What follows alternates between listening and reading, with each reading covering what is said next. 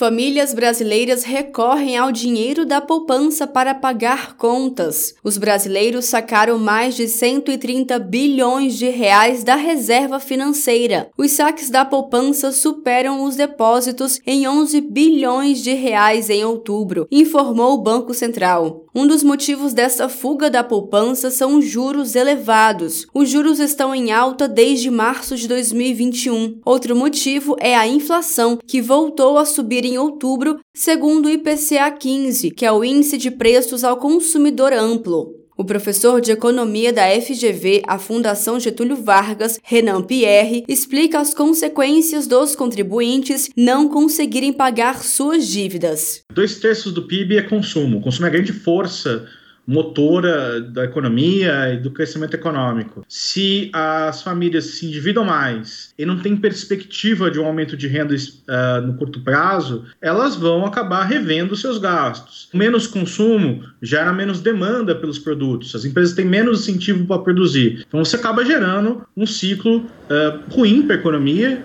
Um país que não cresce é um país que não gera riqueza, que as pessoas não conseguem melhorar de padrão de vida e que a gente não consegue incluir os jovens no mercado de trabalho. A CNC, Confederação Nacional do Comércio de Bens, Serviços e Turismo, publicou pesquisa que mostra que o endividamento e a inadimplência são os maiores em 12 anos. Após quatro meses de altas consecutivas, oito em cada dez famílias estão endividadas, enquanto três em cada dez estão inadimplentes. De Brasília, Thaisa Vitória.